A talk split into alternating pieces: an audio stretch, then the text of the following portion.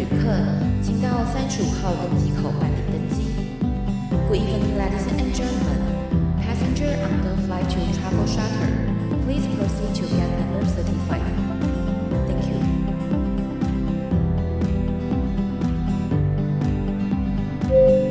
各位贵宾，我们即将起飞，请确实扣好系紧您的安全带。谢谢。Ladies and gentlemen, we are ready for takeoff. Please make sure that your seatbelt is fastened. Thank you.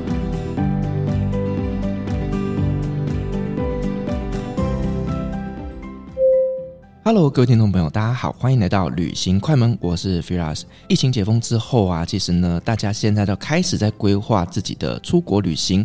那其实呢，在疫情前跟疫情后啊，整个的旅游形态有受到很大很大的改变。那今天呢，我们邀请到的来宾真的不得了了。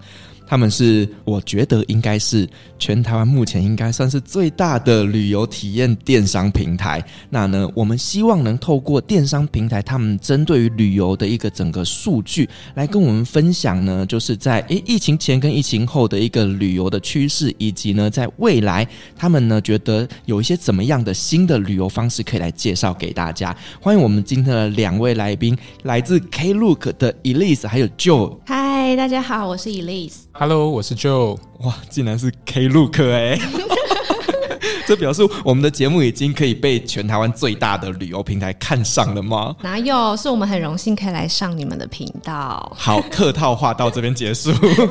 好，那因为其实我们今天要来聊这个主题，其实我觉得应该也只有你们能够来做这个主题了。因为呢，Klook 应该算是台湾在经营旅游电商平台，算是做的蛮有规模的。所以其实你们手上拥有非常大的一个算大数据，是可以来做一个旅游形态分享。的，所以呢，今天我们就做这样的一个主题啦。好，那一开始我想要先来了解一下，就是呢，这个疫情过后啊，针对你们的观察，有没有发现一些什么跟以前的旅游方式不一样的地方呢？其实我觉得，从去年解封之后，然后到现在，大家非常热衷出国旅游。我觉得这件事情真的是非常的快乐。然后，其实我们针对这件事情，就是我们去年年底有做一个亚太区的旅客行为大调查。其实我们发现，大家对于今年出去旅游是非常非常焦虑的。然后我们发现，每四个亚太区的旅客，其实中间就有三个人感到非常的焦虑。诶，为什么会焦虑？应该是很兴奋呢？对，就是大家可能面对啊，我已经两三年没有出过国了，那我是不是各国都有一些不同的入境规定嘛？或者是我重返到我想要去的国家的时候，是不是在交通上啊、支付上、语言上是都不太一样了？那会不会有很多是可能跟我原本想象有落差？大家就非常焦虑。但其实我们也发现，大家对于今年可以出国旅游是非常非常兴奋的，就是大概有八成的旅客是很期待今年可以来一场海外的旅行，这样子。你知道吗？我那时候啊，国门一开之后，我第一次要出国的时候，我也焦虑了一阵子。但我焦虑的是什么？你知道吗？我突然忘记我行李该怎么收，就太久没有打包了，你知道吗？真的。然后就连要出门的那一刻，我还在想说，对了，我的护照有没有带？我的电子机票在哪里？然后我房间什么？哎，我以前我不会做这件事情哎。疫情前呢、啊，我出国就是呢，回家二十分钟，行李叭叭叭全部丢了，我就可以出门的。现在我大概要花两天到三天的时间去确认我有没有漏掉东西。以前对你来说一定是家常便饭，然后其实我以前也蛮常出差的，但我这一次就是第一次出国是大概去年十月初的时候，我去法国跟维也纳这样。然后我那时候重新踏入机场的时候，真的觉得太不可思议了，然后觉得好陌生，然后既期待又害怕。所以我相信大家应该都是一样这样子的感觉。没错，而且就是。呢，不止台湾有很大的改变，连国外你的出游的目的地也有很多的改变。以前你在网络上搜寻到的一些餐厅啦，或者是一些店家，搞不好都没开了。所以呢，你现在出国旅行，你是真的要花更多时间去做功课的。没错，然后因为其实我觉得焦虑这件事情，其实也反映在大家很多的习惯上面，像是现在大家就是为什么都去日本？就除了日本它其实很近，然后大家又很爱日本。之外，我们觉得大家也是因为 prefer 先去熟悉的地方开始，所以其实日本是一个大家可能最容易感到安心的一个旅游目的地。对，因为日本就像我们的隔壁邻居家，后家花园。对啊，就是我既然要出国，我当然就先选一个令我最安心的地方，先出去走一走。然后可能你看，大家上半年很积极的去日本，那下半年其实我们有发现，大家这个忧虑感感觉有慢慢的在淡化。然后我们发现，像是暑假下半年，其实大家越来越离开，呃就应该说大家开始把自己的旅游步伐扩张到世界各地。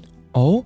所以，我可以开始期待一下了吗？因为你知道吗？就是我最近在做土耳其团，我就会发现说，哎，好像台湾对于这种长时间的旅行以及这种长途的旅行，好像还没有回温呢。所以，你们这样的一个数据是让我哎可以开始期待一下了。就之前我们一直看到大家就是疯狂去日本、泰国跟韩国啊这些地方，但其实我们暑假也有做一个调查，就是大家暑假出国的十大目的地。那虽然前面三名还是日本、泰国、韩国这样跑，但其实十名之中已经有四名是欧美国家哦。哪四个？法国、英国、意大利跟美国。哦，就是开始规划这种长程的旅行了。对，然后甚至一些可能东南亚的海岛啊，就是比较遥远的这些巴厘岛等等。其实大家都已经在慢慢的规划，下半年开始积极的过去那边去旅行，这样子。嗯，而且就是呢，规划这种长距离的行程，其实重点是天数也变得比较长了，所以大家对于旅游的天数也开始规划越来越长了吗？没错，其实呢，Fearless 讲的非常好。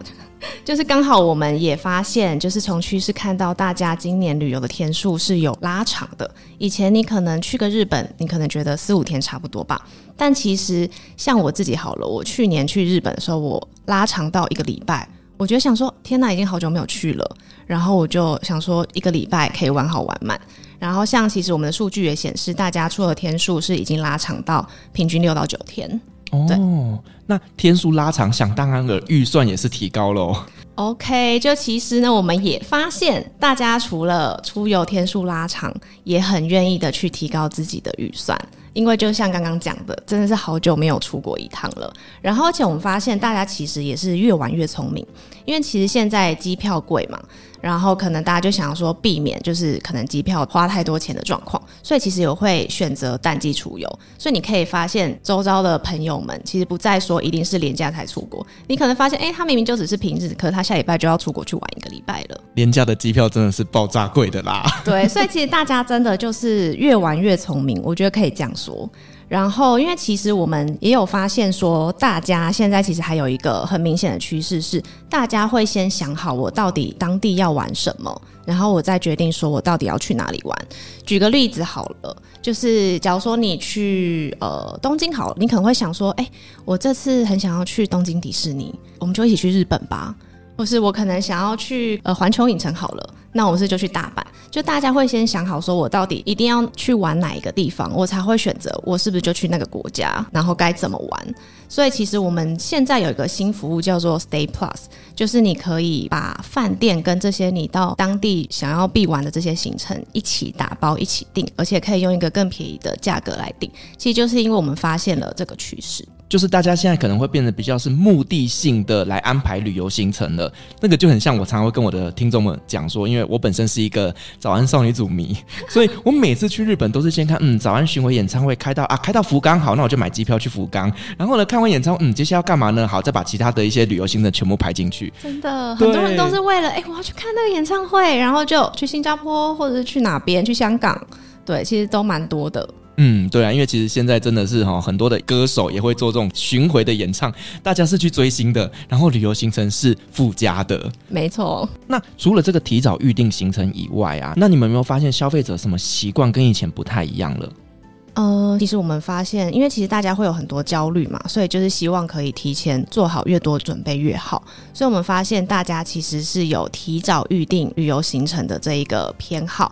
例如说，以往你可能觉得，哎，三个月前我们再一起想想接下来旅游怎么规划，去哪里订机票什么的。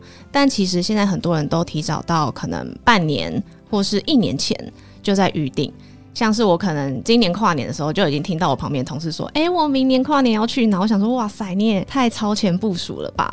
对，然后或者是大家可能想说去买不便险呐、就是可以降低这些可能旅游中发生的一些就是令人担忧的事情这样子。然后或是其实我们也发现，像是航班，就大家以往可能为了省钱，可能想说转机，然后一样可以抵达好了。但因为现在可能在可能航行的过程中，可能因为班机啊人力没有这么的完全的补上，所以大家为了避免这些焦虑或是有些 trouble 产生，就是大家也是 prefer 直接可能订直航的航班，就是减少那些转机上的一些误差这样子。对，因为其实呢，呃，虽然这个国门是都解封了啦，可是还是有一些国家他们在机场的运作上面人数可能都还没有完全恢复以前的样子，所以呢，行李遗失的几率是蛮高的。像我自己，如果今天带的团是有需要转机的话，我通常会在机场做机场说明会的时候，就会提醒各位贵宾，就说有没有旅游不便险还没买的呢？呃，如果有需要的话呢，我们后面这些公司柜台是可以去赶快保起来的，因为呢，转越多次，行李掉的几率越高。然后班机延误的几率也是蛮高的，真的啊。然后我还突然想到，就是其实我们之前前几年，其实大家非常风行那个背包客，就大家就想说，哎、我就来一个说走就走的自由行，然后背上背包我们就出发了。但其实我们发现。今年大概有六成的旅客吧，就是比较偏好比较豪华度假行程，而不是以往的背包客旅行。就是我们发现有十个人之中就有七个人，就是寻求那种悠闲的慢旅行。就是大家希望可能早上起来，然后可能就在前面的泳池，然后有那个荷叶上面有早餐飘过来，可以很自在吃个早餐之后，下午再去按摩之类的。因为就已经好久没有出国门一趟了，然后大家希望比较多一点预算在。可能享受这件事情，然后也希望好好趁着难得的出游可以放松，而且可能就是存了三年的钱了啦。没错，我就花出去吧。就是你都已经难得去一趟欧洲，还是去一趟很想去的地方了，冰岛还是什么之类的，就是花下去吧。老娘没有要跟你穷游的概念。对啊，我就是要去那边，哦，机票涨两倍，花了啦，没关系啊。是，那以你们自己从大数据上面分析啊，就是呢，大家在旅游的时候，他们去的景点有没有什么改变呢？哦，就是我们发现，其实大家基本上还是很偏好经典的行程。例如说，我已经好不容易重返日本了，那我好想要再去回忆那些我之前去过的地方，像是富士山啦，或是东京铁塔之类的这种很经典行程。但是大家也非常疯狂，就是最新的景点，就是疫情间以及疫情后才开幕的景点。像是可能呃，Shibuya Sky，我记得是二零一九才开幕的吧，或者是像是很红的那个 Teen Lab，Teen Lab 我记得是二零一八开的，就是大家可能之前二零一九前就还没有体验到，然后觉得哦，很想要再去看看，或者是哦，最近六月十六才开幕的哈利波特影城。啊，超想去的，为之疯狂，为之疯狂，就是真的是超多人想去，而且我们站上其实有卖，卖的超级好。真的哦，因为那个时候他才刚出的时候，就已经开始有一些部落客，他们就开始去贴他们的文章，然后你知道看了就觉得说，天呐，仿佛真的回到电影的感觉。哈利波特迷一定会超爱。没错，就是我们呃，其实有同事已经现场去那边抢先的预览了。然后因为他其实官方就是说四个小时差不多可以逛完嘛，但我同事说真的是超级大。然后就是因为他有全世界最大的哈利波特商店。然后它的有还原很多哈利波特或者是那个怪兽与他们的产地的那个电影的场景，然后那些商品我觉得比我想象中还要吸引人很多很多，像是那个我有看到他们有很多的灵感是来自，例如说。斜角巷的糖果店或者是魔杖店，然后你可能就可以买到那个哈利波特世界的糖果或魔杖。然后我还有看到那个黑美，就是哈利波特不是很喜欢那个黑美，猫头鹰。对，它除了有黑美的玩偶之外，它还附一个就是手环，就是你可以把黑美直接夹在你的手臂上，然后你本人就是哈利波特这样子，等待黑美的降落。哎、欸，我真的觉得哈利波特迷到那边一定会疯掉，真的。然后哦，还有就是那个，我看到那个饰品超级可爱，它就是一般大家就觉得那个吊饰就是这样嘛，但是它有分四个学院不同，很经典的、很漂亮的吊饰，然后每个学院都有不同风格，还有好几款，然后服饰啊，什么娃娃全部应有尽有。反正我现在就觉得好想去哦。日本人真的很会做生意，没错。然后还有哦，食物也很厉害。对，就是还有那个奶油啤酒，就是哈利波特电影世界中那个奶油啤酒。嗯，对，就是真的是还原了电影里面的情节啦。那大家就可以仿佛真的进到了电影世界里面去拍一些美美的照片。没错。那除此之外，因为在疫情期间呢、啊，就是有产生很多新的饭店呐、啊，或者是新的一些景点，其实都是造成现在呃大家想要去探索新的景点的一个心情。就是可能你会以安排旧的经典行程之后，再加一些新的探索，所以这个也是现在大家出去旅行可能会比较安排的一个行程规划。没错，就是其实除了景点啊、体验啊、美食啊这些，我们发现大家也非常积极的想要去订那些最新开幕的饭店。像是那个泰国有一个号称曼谷最潮的五星级酒店，叫做 The Standard。我记得它应该是西班牙设计师操刀的一个艺术的饭店，然后所以你的风格非常独特。然后顶楼还有就是很厉害的泳池跟酒吧，所以其实大家就是有一种，我既然要出国，那我真的是从头到脚都要体验我最想体验到的新的东西。所以从行程啊，或者到饭店，我觉得都是大家很在意的。或是最近泰国有一个很夯的咖啡厅。叫做 Bubble in the Forest，它就是很像你就是在河上还是在水上，然后你可以很轻松的坐在那边，然后拍拍网美照，就是超多网红在分享。然后我接下来也有计划要去泰国，就觉得超级体验的。Virus，你有去吗？那间我还没去过，但是泰国真的怎么去都不会腻耶。就是泰国的东西，坦白讲，物价诶还算 OK，然后再来食物又是我们台湾人会喜欢的，然后现在又有很多新的文创跟设计哦。讲到泰国，我心就已经飞出去了。我上次去已经是二零一六了吧，我就觉得哦，超想再回去的。因为其实口耳相传，听同事说，真的是泰国现在完全不一样了。没错，没错，就是呢，它的一些硬体设备啊，然后包含他们的整个旅游都已经越来越顶级了。然后你去那边就会觉得说，哇，有一种度假的感觉。然后你又会体验到，就是哇，当地的这种美食真的是哇。我好想再去泰国，就应该非常的感同身受啦。对，因为其实我是去年十月的时候有去一趟泰国啦，就是你会发现，哎、欸，其实景点多了很多，但是其实那边人一样，就是一样很热情啊。然后有一些就是小摊贩，他会直接用中文跟你对话，这都不变的。但就是最近真的在 Instagram 上面，其实有很多很多这种新的景点跟咖啡厅，还有饭店这种，就是有展示出来。那其实大家都会争相的去呃拍照打卡等等的。嗯，我们待会后面再来聊聊你那时候在泰国那边待一段时间的故事好了。好，那另外你有提到，就是说现在的人啊，他的旅游方式是越来越聪明。那我相信以贵公司，就是身为台湾指标型的旅游电商平台，你们在设计旅游行程也会是越来越聪明嘛？各位跟我们分享几个，就是你们在页面上啦、或者是在设计上面有什么样的进步呢？啊，因为其实时代一直在进步，那我们当然，毕竟我们是呃领先的旅游体验平台自居，那我们当然也不可以落后。所以，像其实我们还蛮多 AI 的运用，因为其实我们站上大概有五十三万个商品嘛，那其实来自世界各地的旅客，他商品一定是也是需要。可能多种语言的翻译这样子，所以其实我们现在呃有个技术，就是你点开商品页面，其实我们上面的商品介绍都可以用 AI 自动帮你翻译。所以其实来自各国的旅客，不管你要韩文、日文、泰文、法文，其实都可以帮你自动成翻译你希望的语言这样子。哇塞，什么语言都能翻哦！就是目前我们站上应该是支援十五种语言啦。嗯，几个比较大的语系大概都翻得出来了。对，没错。然后我们也支援了大概四十一种的支付方式，所以其实对于呃各国旅客，不管是在阅读啊，或者是在付款上面，其实都非常方便。因为有时候你去日本旅行。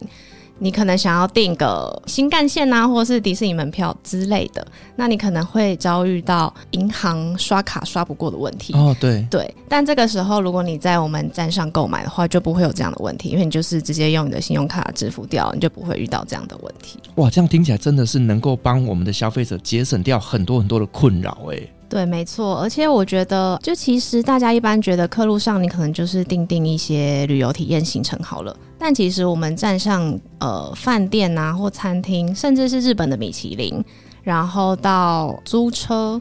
这些其实我们都是一网打尽的，所以就有时候你可能没有什么灵感，我觉得就是来我们站上，然后来滑滑，我们有哪些好玩的，其实都很方便。然后像是日本米其林餐厅，真的对我来说，我真的觉得非常厉害，因为像是现在很多你去日本玩会有语言隔阂的问题，就是你可能想要订那间餐厅，但是你可能在语言上不知道怎么沟通，就想说啊，email 吗？还是电话？有点担心对方是听不懂英文。但我们站上，你就可以直接去订日本的米其林餐厅。然后我觉得很贴心的是，假如说你今天选择 A 的时辰好了，那但是因为它可能需要正式确认预定之间会需要一个时间。然后可能也不一定可以帮你第一时间就确认说会让你得到你想要的那个时间，对，因为中间会有沟通的过程啦。但是上面的订单在下订单之前呢，你可以去备注，例如说今天 A 时间你不行，那其实 B 跟 C 可能明后天同时段你也可以，你就可以去做备注，或者是你有哪些食物过敏，也在上面可以直接备注。所以当你下订单的时候，我们其实这些都可以直接帮你沟通好，你就可以省去刚刚我讲到的那些你可能。去日本会有一些担忧的状况，这样。对，我记得十年前的时候，我去日本旅行，然后我们想要订个米其林餐厅，我还要透过旅馆去帮我做预约，因为他们只接受当地人，因为可能哦，maybe 餐厅的人听不懂英文或中文这样子，所以我就觉得那个时候要订个米其林好麻烦哦。现在透过你们，就是所有的问题都解决了。对，然后我想到还有一个日本大家很常去的。会订到应该就是日本新干线吧？对对，然后其实我们现在站上也可以订新干线，然后新干线因为它其实分非常多不同路线，然后假如说你想要订某个路线，你会需要到 JR 公司的那个指定网站，就不同路线你可能会有需要连到不同网站，然后你可能也会遭遇到刷卡刷不过问题，但因为我们站上直接就可以订日本新干线，你就只要选诶你要从哪里到哪里，然后点确认，它就会帮你排出诶。这些理想的时间呐、然后你要什么席次啊，你就可以直接在客路上订。我觉得就是帮大家免去一些担忧跟麻烦啦。而且我觉得你们真的算是自助旅行的好朋友哎、欸。就是我最近啊，因为我自己本身有经营赖的社群嘛，嗯，然后我的社群里面呢就在讨论韩国的猛男秀，他们就跟我说哦，这个就是去 Klook 订，然后去哪里订，哎，价格还比你现场买还便宜耶、欸。你知道那个韩国猛男秀我们超夯吗？真的哦。对，在我们这上可以买，然后。超夯，就是前一阵子我们狂推猛推，应该说我们不用推，我觉得大家就已经听到“猛男”两个字就很热门。而且，好了，我自己分享我自己的观点，就是大家可能会觉得，哈，我不喜欢看肌，有有一些女生可能不喜欢看肌肉男。卖 gay。但是不好意思，我本身呢就是点进去了那个猛男秀他们的官方 IG，然后就是那些猛男是就是有颜值，然后又有身材，然后那个肌肉让你看起来是。非常快乐的，就是不是恶心的，赏心悦目啦，是艺术品啦。就是老实说，这是真的。然后，因为我以前也会觉得啊、哦，我不喜欢肌肉男在那边自己那边自以为，但是点进去 IG 会觉得哦，很好看，自以为清高这样子。然后我就去韩国朋友，我就说，哎、欸，你可以去看那个猛男秀，应该很值得票价哦。对，因为其实像我这次带团去韩国的时候，我们是有安排涂鸦秀。涂鸦秀我觉得也是很精彩耶，而且就是你知道出来之后，我们所有的女性团员们都在讨论涂鸦秀开场的时候是一个猛男，他也没穿衣服，好快乐哦！现在很多我记得泰国还是哪里的餐厅不是也都有那种猛男什么啊猛男餐厅，然后猛男洗发店之类的，花招越来越多，我真的觉得啊。哦好想去哦！我觉得这个也是满足了女性客户啦，因为总不能说去泰国都是男人的天堂嘛，对不对？偶尔也是要服务一下我们女性客群。没错，而且我觉得刚好在客路工作，然后你就会不时的都会发现一些很有趣的产品。我觉得很赞，就是有时候会觉得，哎、欸，自己也很想要去玩。刚刚那个猛男秀就是一个例子，因为你从来没有想到说，哦，就是去韩国还可以去看猛男，就是合法的看男人的同体。哦，没错，不好意思，就是这样简单来说。然后就是我们站上有一些什么，你可以去学 K-pop 跳舞啊。像我甚至发现，我记得我们站上，我之前看到花莲，你可以在西边，就是它会有个西边放一个餐桌，然后你可以在那边用餐。我觉得就是很夏日很消暑。就是会发现很多有的没的体验，我觉得很赞。就是等于是激发你对于旅游的灵感呐、啊，对对，然后你想不到的、想得到的，去那边找，反正你就一定会有新的发现。对，是真的是蛮适合，就是那种不太想要动脑袋的人。对，像一般假如说去日本，大家可能就会说，哦，那就是去什么东京铁塔啊之类的。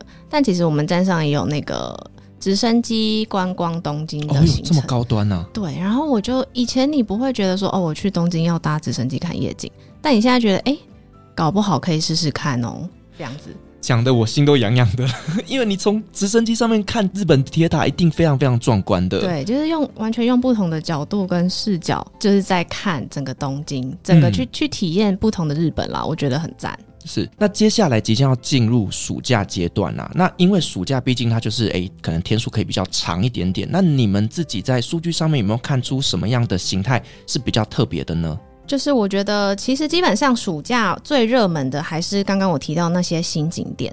但我觉得值得一提的是，自驾旅游这件事情变成了一个热潮。我觉得是跟以前比较不一样的。就其实从去年开放的时候，就去年国门开放的时候，其实我们就有观察到租车的预订量是有明显的往上冲的。因为大家就重回好久不见那些行程，就希望可以在当地待久一点时间。那待久一点时间，比较自由的移动方式，当然就是租车自驾。然后尤其是。在即将迎来的是暑假阶段嘛，然后你可以出国旅游时间可能对大家来说，有些人就更长了。然后我们发现租车自驾这个东西呢，我们的预订数跟去年年底相比，直接暴涨了五倍。哇，没错，就是代表大家真的是很迫不及待，暑假呢要玩得更久，而且同时还要用自驾玩。所以像是呃，我们看到一些日本的北海道啊，日本的冲绳，或是可能德国的慕尼黑。或是美国加州这些自驾很夯的景点，大家都非常踊跃。因为我觉得现在越来越多人他们会喜欢，就是那种哎、自己开着车，然后随时走、随时停的那种体验。像我自己现在也在规划一次，就是约旦的自驾行。然后我都还没开始曝光，就很多人在问了。因为呢，在约旦其实它点与点之间的距离大概都是两到三个小时，所以你是可以自己开着车子，然后呢去体验他们当地很 local 的这种旅游经验。然后我自己就发现说，超多人在问我这件事情的。天哪，约旦！听到约旦两个字我就。已经兴奋不已，就开着开着你就发现，哎，死海在你前面，还可以自驾，我的天哪！对啊，就是发现说，其实这个真的是一个新的趋势，哎，甚至也越来越多人在问我说，那土耳其适合自驾吗？啊，对，所以。我也很喜欢这样的一个旅游形态，但是重点是不要叫我开。怎样？你是危险驾驶吗？还是不是？我是领队，所以我可能要在那边帮大家 Google 一下啦，或者帮大家做一些讲解啦，可能不适合专心开车。原来是这样啊！然后其实我们还发现台湾人啊，因为其实今年暑假大家可以去玩的时间变多了嘛，就是时间整个拉长了，所以大家。很喜欢往那个欧美跑，就是我刚刚讲到美国、法国、意大利这些景点非常的行。然后我们还发现台湾人超爱欧美文化的一日游，就因为我们站上有非常多产品嘛，你看那个景点啊、乐园，布拉布拉布拉。但是一日游这个产品类别呢，非常受台湾人欢迎。原因是因为呢，你就是到遥远的欧洲去，你就可能不用动脑，你就只要报名一日游，然后一整天的行程呢，就直接有人帮你安排好了，你就可以省去那些舟车劳顿什么的。而且就是大家也很喜欢，就是去看那些文化体验的部分。我觉得我自己本身也是，如果我去欧美的话，我应该也是一日游直接按下去。我也很爱啊，然后你就可以看到那些哦，例如说什么英国巨石阵啊，你就直接可能从英国的郊区啊，一路就是有导游，还可以有解说，然后你就坐着车这样无脑的看了很多景点，我觉得非常的吸引人。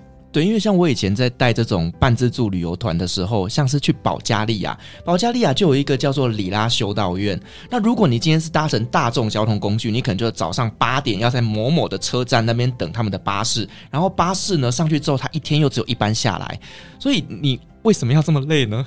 你就直接参加一天的 tour，然后他就会带着你去，然后重点是他也不贵，然后他还会帮你做讲解，所以我就觉得说，哎，其实如果你到欧洲去旅行的话，参加这种一日游真的是一个很好的选择。没错，而且我觉得疫后有一个蛮新潮的，应该说之前就有人这样玩啦，但因为已经沉寂一段时间了，最近又非常的夯，那就是游轮。因为刚讲到无脑玩嘛，嗯，然后最近不是很多游轮开始起航了吗？对，然后你就觉得天哪，你就只要踏上游轮，然后你的四天三夜直接就可以被解决嘞，因为里面吃的超好，表演也超好，然后房间也超好，然后又有很多美景，玩滑水道什么的。最近这个这个东西也非常夯，然后甚至我们站上也有卖那个迪士尼游轮，天哪，我觉得是大家的梦幻天堂。就是对于领队来讲，我也很喜欢带这种游轮。你可以带到就是游轮团是吗？我还没有经验，但是呢，听前辈们在分享的时候，我都觉得天哪，那个超梦幻的。你就是基本上把客人带上去之后，你就轻松了。没错，而且像最近那个很夯，之前很夯那个名胜世界一号，它就是可以从高雄出发嘛，然后你会途经澎湖，再到香港，所以代表其实你可以下澎湖的时候，你在那边吃吃海味。然后你去香港的时候，你又可以吃吃港式的美食，但是你在游轮上，你是各国的美食，可能你都能吃得到，我就觉得很赞。而且他们还会有在游轮上面的秀啦，或者是说在单边的一些表演呐，你就是度假的嘛。对啊，我觉得我之前真的看到有朋友去那个迪士尼的游轮，我真的觉得超级爆炸羡慕，因为我本身就是一个迪士尼大粉丝。然后我去年去日本的时候，我也是冲东京迪士尼这样子，然后我看游行看到哭哎。哦，我每次看到这些乐园迷们，我都会觉得说哇，你们的荷包辛苦了。你会傻眼吗？没有，我告诉你，就是我回来的时候。就是跟朋友分享说，哎、欸，我看那个迪士尼游行看到哭，或是我看那个他们近期有个新设施是那个美女野兽的城堡的那个设施，然后我就说，我看那个设施，然后看那个游行，我一天哭两次，真的是很感人。然后他们都很觉得我很夸张，结果殊不知他们自己去的时候说。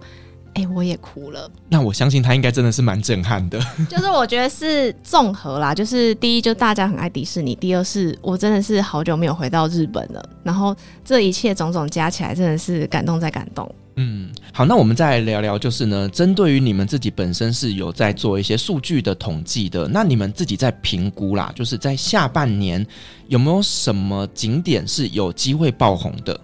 嗯、其实看现在，我们第一个我觉得非常令人期待的是，其实是越南诶，因为其实虽然越南现在说不上非常夯，但是因为现在是卡在那个签证问题嘛，还蛮贵的。但是这件事情迟早被解决。那解决之后，我们觉得绝对是大家非常喜欢去的地方，因为它就是又近又便宜，然后文化整个体验都非常好，像河内、惠安、峴港。胡志明市这些对，然后或者是我觉得可能是一些海岛吧，像是泰国的普吉岛，像现在虎航就有直飞啊，或是冲绳啊、巴厘岛这些，我们觉得下半年都还蛮看好的。嗯，你们可以针对消费者们他们的一个使用形态，然后去评估出接下来可能会。蛮红的景点，其实呢，这个也提醒一下各位听众朋友，要去就赶快去，不要等到它爆红了才去，因为你 等到爆红才去，什么东西都很贵，然后到处都是人。没错，大家记得提前预定、提前规划，就不会太焦虑哦。对，选择 Klook 是你最好的选择。谢谢主持人。好了，那我们再回来，刚刚 Joe 他有提到，就是在去年的时候呢，呃，因为你们公司有一个我个人蛮羡慕的一个福利，可以说是福利吗？就是 VOCATION 哦，就是可以让这些员工们呢到世界各国的办公室里面去工作。那我们可以来分享一下这一段故事呢？可以啊，其实当时听到 VOCATION 这个计划的时候，其实心里很激动，因为其实当下疫情才刚趋缓没多久，然后又很想要急着出去，所以当时在讨论说，哎，到底要去哪些呃国家，或是哪些办公室，然后跟那些字面上的网友、同事们来一场，就是可能呃，VOCATION 的见面，这样子深度交流，对，深度交流。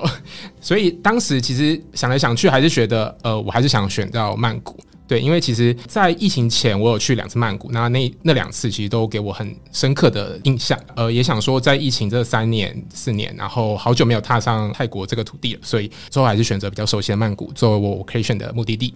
嗯，那我可不可以再稍微介绍一下，就是什么是 workation？其实 workation 就是两块，一个是 work，一个是 vacation。我们把呃旅游跟工作把它结合起来，在旅游的途中，我们可以边工作，然后在工作的期间，我又可以让自己像是在度假一样这种感觉。所以 workation 字面上就是把这两个字合在一起，然后让我们可以在异地去享受工作跟生活的平衡。所以说嘛，你看这个公司福利也太好了，还可以让员工一边旅行，然后一边工作，而且是有给薪水的嘛？对对，没错，给钱让你去玩，对，可以这样讲吗？有增员吗？被打，有，大家可以去一零四看看哦。一零四的链接我放下面。对，这其实只要满一年啦，你就可以享有这样的福利。OK，那就可不可以来跟我们分享一下，就是你在去年去了泰国这一趟，那你在那边发生一些的故事？那其实就是我是大概在十月中、十月底的时候去，呃，先去曼谷。其实起初我先请了一个礼拜的假，然后先让这边自己去放松一下，因为其实我想说换一个环境去工作，可能呃第一个可能水土不服，然后第二个可能语言上面可能没办法及时的去换一个脑袋，所以我想先让自己抵达泰国之后，先让自己休息一下。所以我是在呃抵达泰国之后，马上去附近的沙美岛，先让自己休息三到四天，然后四天之后，我再从小岛回到呃曼谷的办公室去上班，就是先爽一下，再开始工作了。对对对，讲的很好哎、欸，帮你精简的很好哎、欸。对，谢谢谢谢，太激动了。好了，那毕竟你是进入了泰国的办公室里面去跟这些同事们工作的，那这些同事跟我们台湾人的做事形态有没有什么不一样啊？其实我觉得。呃，每个办公室的文化都蛮不一样的。像比如说泰国，他们办公室的文化就是，诶，他们聊天会直接站起来，然后大声的跟他说，诶，这个活动怎么样怎么样？诶，这个活动最近很多人来询问，然后呃，需要哪些团队的资源？那其实，在泰国这边他们会比较活泼一点。那相较台北的话，其实台北的办公室比较大，但是在沟通上面，我们可能会习惯是在自己的会议室啊，或是可能在一些小房间去沟通，然后或是我们可能固定一个时间。然后让大家坐下来讨论。所以其实，在民族上面或者在一些办公室文化上面的差异其实蛮大的。所以简单的说，就是泰国人比较直接，台湾人比较迂回嘛，可以这样说？没有没有，对不起，有可能刚好是呃我坐在的位置啊。因为其实蛮有趣的是，虽然我是看产品相关的，但是我在在曼谷办公室的位置其实是靠近行销，所以有可能行销会需要一些比如说 idea 的一些碰撞，所以他们就会想说直接讲出来，然后让大家呃直接激发讨论，就脑力激荡啦。对，没错。嗯，那其实我相信。呢，在泰国那一边哦，工作都不是重点，重点绝对是下班之后的生活，因为泰国的夜生活蛮迷人的。对，没错，泰国其实就是对我来说啦，其实泰国其实就是不夜城。对我来说，其实呃，下班之后才是一天的开始。对啊，因为你要想，呃，你都在办公室已经可能八九个小时了，然后你下班你有自己的时间，然后再加上你可能呃有新认识的同事，然后新认识的朋友，那他们下班可能也是一起带出去，然后去吃饭啊，去喝酒啊，或是喝咖啡等等的。其实下班其实蛮多社交活动的。嗯，然后还有去酒吧啦、夜店呐、啊，看看成人秀啊。哎，这个私下谈。逼逼 是，所以其实跟同事之间的交流，反而是在下班之后比较多。其实我觉得交流的东西比较不一样，像在办公室比较多还是以公事为主啦，因为毕竟呃有主管在，也不方便讲一些比较私人的东西。但下班就是另外一回事，大家就放松，然后各自回家，或是各自去呃寻找一些美食啊等等的。然后尤其是比如说我是台湾过去曼谷的嘛，所以呃他们会觉得诶。一个外国人，那照理来说，我应该尽地主之谊，应该要带你去吃好吃的，让你看看曼谷的厉害。对，所以其实比较大部分的时间都是在下班之后，呃，同事会带出去，然后去看一些在地的文化，或是一些体验在地的美食等等的。突然觉得好羡慕哦，你知道吗？就是你去任何一个国家旅行啊，一定都是要在地人带你去，你才吃得到最好吃的东西，你才能够体验到最 local 的这种文化。像我们每次在做这种泰国团的时候啊，我其实最期待的就是呢，所有的团员全部回房间之后，导游私底下带我们出去外面吃饭，那个才是真的当地最 local 最好吃的美食。对，所以你这样子就可以透过当地的同事带你去体验到泰国最深入的文化，真的是。让人家很羡慕。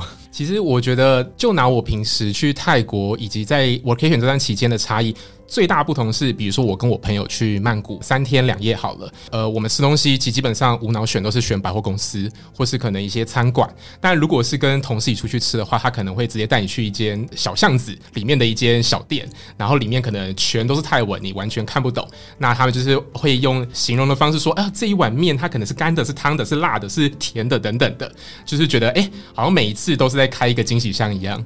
嗯，对，因为呢，百货公司虽然大家会觉得，哎，吃起来比较安心啊，毕竟它就是，哎，有招牌啊，然后有中文的菜单啊，等等的，我们吃起来会觉得比较有安全感。可是真的，说实话，他们当地人比较不会去吃这种店。我上次看了一个报道，就是说呢，在泰国啊，如果你想要吃真的好吃的店哦，你就是去所有的饭店楼下旁边的这些小摊贩，通常不太会踩雷。所以我就觉得说啊，这个真的是当地人他们才知道的门路啊。那其实 Klook 在泰国那边也有很多很多的一个产品嘛，对不对？那可不可以跟我们稍微介绍一下？就是哎，那你在那边有没有体验你们公司的产品？当然有啦。其实我自己是呃买泰国行程的一个爱好者。那其实我自己在泰国出行前，我就是先逛了一下，我就直接在我们站内搜寻泰国。那其实我从在台湾我办护照开始，我就选择我们家 Klook，因为其实我就直接选自行邮寄，我就寄到我们签证代办。中心，然后去做办理，然后接下来泰国签证我也可以直接一次这样搞定。那抵达曼谷之后，其实第一个我就会先去买我们家的 SIM 卡，因为 SIM 卡其实我们在机场柜台这边是有自己的 brand 的，我们有一个专属于客户的就是柜台，然后里面可以去领，比如说像是 Rabbit Car，然后像是 SIM 卡等等的一些产品。那再来就是我这边还有推荐蛮多的，像呃青年旅馆啊、商务旅馆啊，或是一些海边的一些 Villa，其实都可以在我们站内订。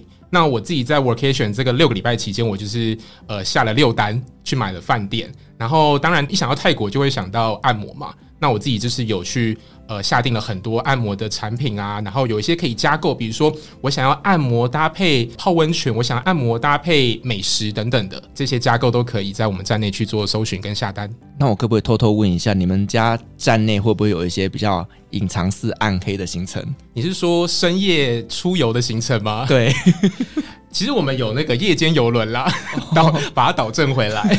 我自己是有体验过啊，就是那种在昭披野河上面，然后坐游船，然后吃的 buffet。公主号，公主号，对，公主号其实算蛮有名的。我其实，在疫情前就有体验过。那这次 workation 期间也有，刚好曼谷办公室也有游轮的 buffet，然后让我们去，有点像是一个 team building，然后让我们之间各国的员工可以联络感情。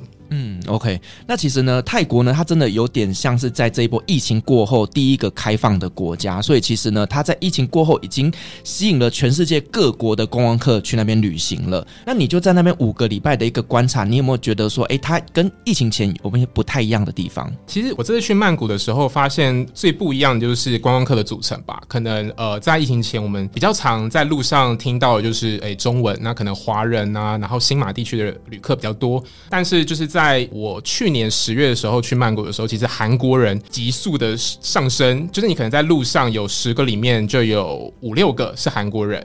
那再就是今年，今年其实我有去一次曼谷，那香港的旅客也变多了，可能他们在二月的时候解封，那蛮多香港旅客啊、新加坡旅客都有前往曼谷。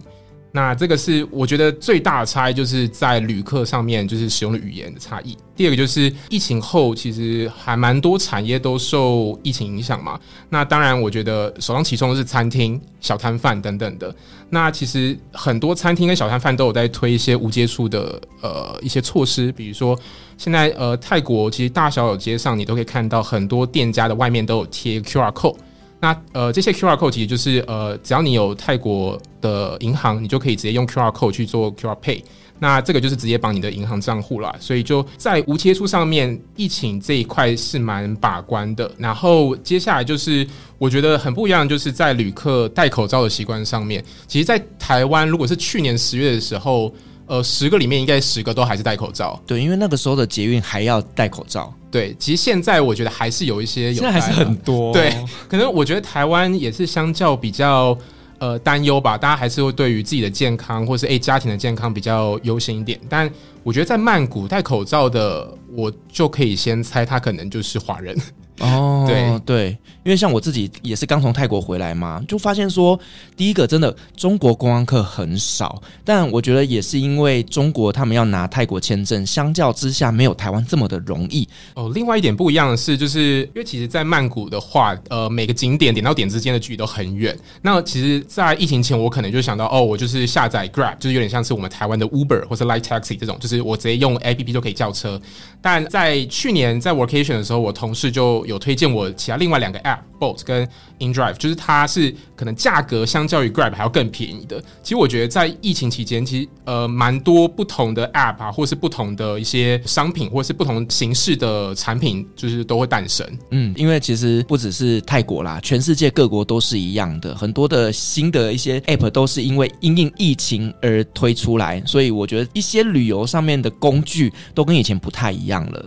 好，我真的觉得哦，就是 Klook 是一个非常聪明的一个电商平台。它除了让大家能够呢，诶，去脑力激荡设计出一个自己的旅游行程以外，它同时呢也有很多特别的一些行程推荐。我觉得真的是你可能自己在做功课都不见得会做得到的。那我们可不可以稍微跟大家介绍一下，就是呢，Klook 在行程上面有一些什么样很人性化的服务呢？我觉得就是其中有一个，我觉得最近很酷的东西，就是 ChatGPT。大家应该都知道吧？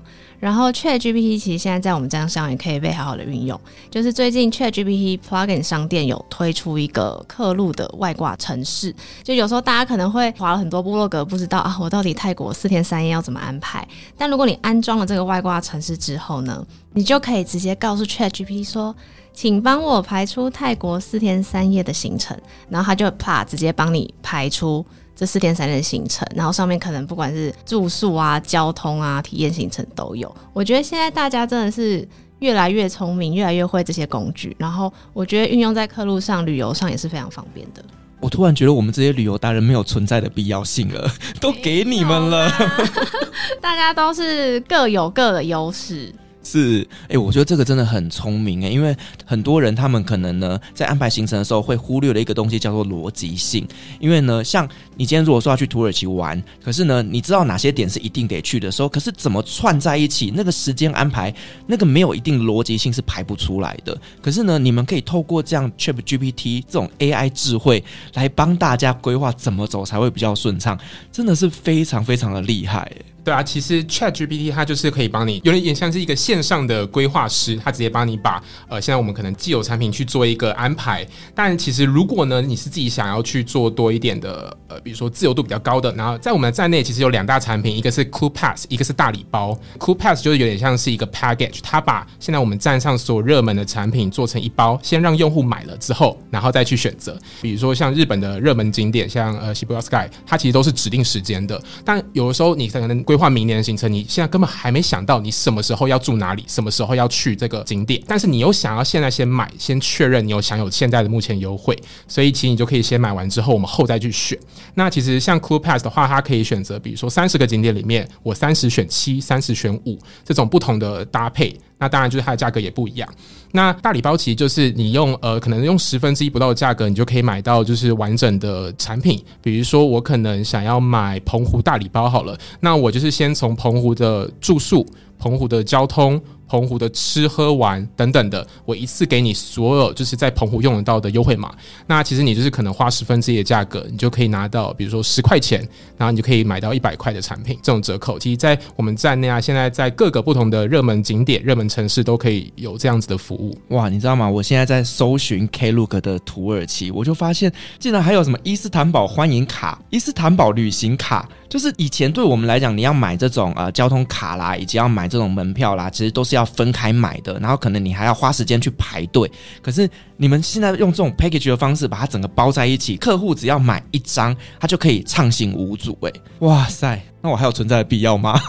我觉得还是有啦，对啊，因为其实呃很多的商品啊，其实都还是仰赖就是规划师或是呃导游领队那边去安排嘛。那有一些客人他可能比较有客制化的需求，那我觉得这个是比较难去用可能在电商平台一次解决。那当然就是如果你自己是本身也有想法，然后你本身也有呃自由行的经验，那这一块我觉得就是也是可以在我们站内去搜寻，那就是这样弹性会比较高。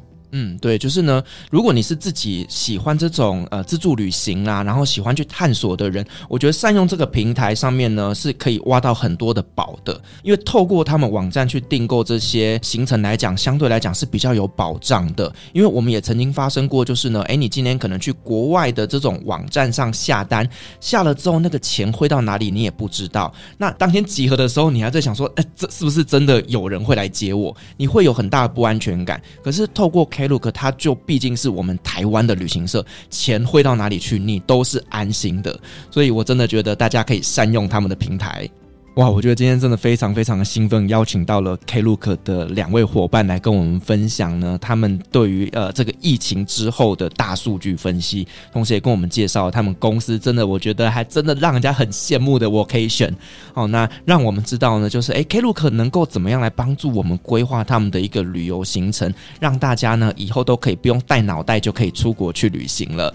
好，再次感谢两位的分享，同时也感谢所有听众今天的陪伴。如果您喜欢我们的节目的话呢，别忘。记给我们五星好评加分享哦！另外呢，我们在 FB 设有旅行快门候机室的社团，针对今天这期节目，你有任何想分享的，都可以在上面留言，所有的留言都是我亲自回复的哦。旅行快门，我们下期再见，拜拜，拜拜，拜拜，谢谢各位贵宾，我们的班机已经抵达，感谢您今天的搭乘。旅行快门每周三、周五与您在空中相会，祝您有个美好的夜晚。